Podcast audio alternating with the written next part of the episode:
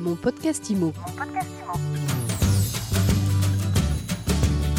Bienvenue dans ce nouvel épisode de mon podcast IMO. Chaque jour, un focus sur l'actualité de l'immobilier avec un invité.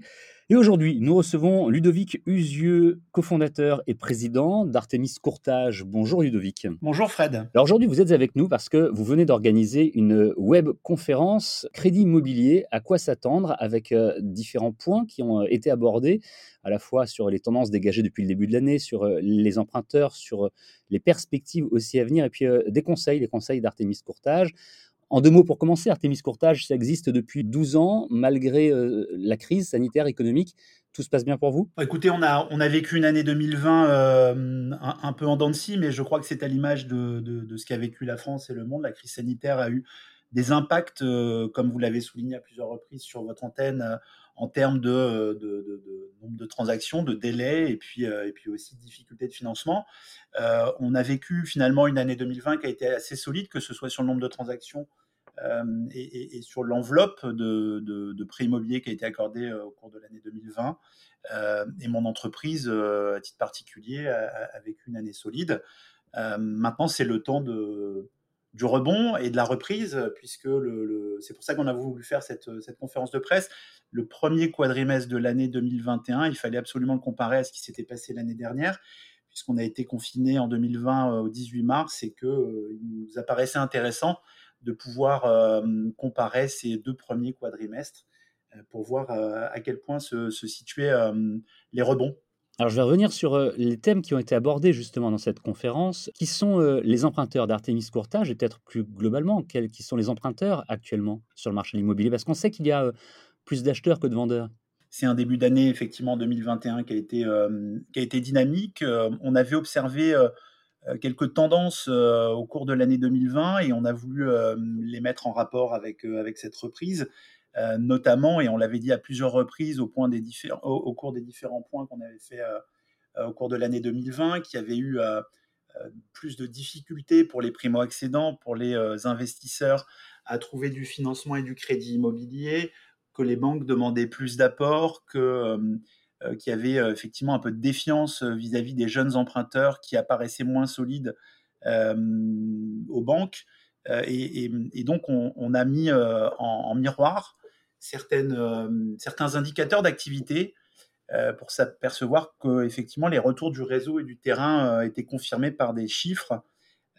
et on s'est aperçu que on, avait un rajeunissement, notamment en termes de en termes de, de, population qui emprunte pour mener à bien son projet immobilier, appartement ou maison, et qu'on avait, on avait par exemple constater euh, que les, les, primo-accédants euh, qui avaient euh, un peu un petit peu déserté les, les, scopes au cours de l'année 2020 revenaient à plus forte raison, et notamment sur les calculs d'enveloppe, sur les simulations, sur les cotations, qui avaient un retour en force des primo-accédants, ce qui est toujours un excellent signe pour le marché, puisque c'est le, premier maillon de la chaîne, c'est ce qui permet effectivement d'offrir de, la liquidité au marché. Euh, et c'est des indicateurs qu'on a trouvé euh, qu'on a trouvé intéressants. Donc pour le coup, euh, on a voulu mettre ça en lumière au cours de cette conférence de presse. Alors justement, les calculs d'enveloppe, Ludovic Usieux, le comportement des banques a été largement abordé. Vous avez également souhaité donner des conseils pour emprunter. Alors on peut peut-être en donner quelques-uns et revenir sur ce que vous avez dit lors de cette web conférence. À la lumière de tout ce que vous venez de nous dire, quels sont les principaux conseils que vous pouvez donner pour emprunter en 2021 et, pour la, suite de ce premier semestre? Le premier des conseils que je peux donner aujourd'hui, c'est d'anticiper. Pourquoi je vous dis ça? Parce que, euh, comme je vous le disais, on a vécu euh, un début d'année euh, dynamique, avec néanmoins une, petite remise en confinement, une période de vacances obligatoire, plus de télétravail, ce qui a eu pour conséquence de créer un, un bouchon dans les banques et, notamment dans les back-office avec des, délais d'études, d'analyse un peu plus longs, des délais aussi d'édition d'offres de prêt qui sont rallongés. la même façon dans les compagnies d'assurance, quand vous demandez à assurer votre crédit immobilier, que ce soit par l'intermédiaire de votre banque ou d'une compagnie d'assurance individuel, les délais sont aussi un peu rallongés s'il y a des formalités médicales. Donc le, premier des conseils à donner, c'est effectivement d'anticiper, de préparer son projet, de, d'avoir recours au courtier ou au banquier pour figer une capacité d'emprunt, ne pas en sortir pour rester dans les sacro-saints 35% de charges, assurance comprise, que doit représenter la mensualité à l'intérieur de vos revenus. Partir donc bien en amont, bien préparer son projet pour ne pas avoir de mauvaises surprises au moment de l'offre d'achat ou de la signature de la promesse de vente et se retrouver dans une période de stress à un moment où vous allez trouver le temps long alors que vous êtes entre guillemets enfermé dans des délais les délais d'obtention du crédit, la fameuse condition suspensive d'obtention de crédit, et puis après la date d'expiration de la promesse, c'est-à-dire le moment où euh, le vendeur peut exiger d'aller chez le notaire pour euh, exécuter la promesse de vente. Euh, donc le, premier conseil, c'est de bien préparer son projet. Le second, qui est une conséquence immédiate de ce que je viens de dire, c'est peut-être en ce moment de, demander à rallonger un petit peu promesse de vente et conditions suspensives d'obtention de crédit Plutôt que 45 jours pour obtenir son crédit, on peut pousser à 60 jours. C'est une bonne idée. Ça permet de trouver aussi un peu de tranquillité. Euh, et puis, euh, bah, les, 90 jours qui sont la coutume pour réaliser une opération, le délai entre la promesse de vente et euh, l'acte de vente chez le notaire, pousser ce délai plutôt 90 jours, aller à 120 jours si c'est possible. Et si tout ça, évidemment, est accepté et agréé entre le vendeur, l'acquéreur et les notaires euh, des parties, ça donne un peu de tranquillité, ça évite de se retrouver dans des périodes stressantes à un moment où on doit euh, faire des travaux, déménager, euh, anticiper les écoles. c'est pas mal d'avoir ce conseil en tête et de savoir qu'en ce moment, bah, c'est un peu plus long que, en fin d'année dernière ou que, l'année précédente. et c'est dû effectivement à la bonne santé du marché, ce qui est une bonne nouvelle, et puis à ce bouchon qui a été créé un peu artificiellement avec la remise en confinement.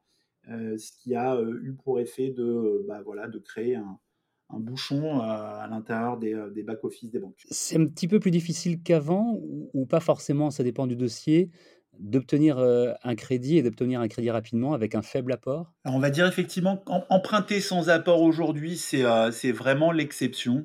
Je dirais que le principe est le suivant. Si vous voulez financer une résidence principale, aujourd'hui, le bon conseil, c'est, quand c'est possible bien évidemment, d'arriver avec tous les frais annexes en apport, euh, représentés bah, par les frais de notaire, les éventuels frais d'agence, les frais de garantie, les frais de dossier. Si on peut avoir un peu d'apport supplémentaire euh, aux alentours de 5-10% euh, pour pouvoir avoir une marge hypothécaire vis-à-vis de la banque qui est, plus confortable, ça améliorera la qualité de la négociation sur les taux, la souplesse, la garantie, l'assurance. Donc on va dire au minimum les frais, et si on peut avoir en plus des frais 5 ou 10% pour financer une résidence principale, c'est bien. Et puis pour euh, les investissements locatifs, euh, avoir les frais, euh, les frais de l'opération en apport, c'est un bon conseil. parce que je rappelle, on, commence à, vivre avec depuis, depuis quasiment un an et demi maintenant, mais la recommandation du Haut Conseil de la stabilité financière demande aux banques de respecter dans la majorité des dossiers un ratio d'endettement de 35%, assurance comprise. Ça veut dire que la mensualité du crédit, amortissement de ce que vous empruntez, les intérêts du crédit, plus l'assurance, doit représenter 35% de vos revenus totaux du ménage. Et si vous sortez de, ce, de cette recommandation qui est en train de devenir une norme, euh, bah, l'aléa est plus grand euh, et, et, vous pouvez voir votre dossier refusé alors que d'autres fondamentaux sont bons, le reste à vivre. Euh, un peu d'épargne euh, de précaution, etc., etc., vous pouvez aller quand même devant des refus. Et, euh, donc, le, second conseil, c'est effectivement au moment de la préparation de votre dossier, de, figer un montant emprunté et de ne pas en sortir. Merci beaucoup pour tous ces conseils, Ludovic Usieux. Je rappelle que vous êtes cofondateur et président d'Artemis Courtage.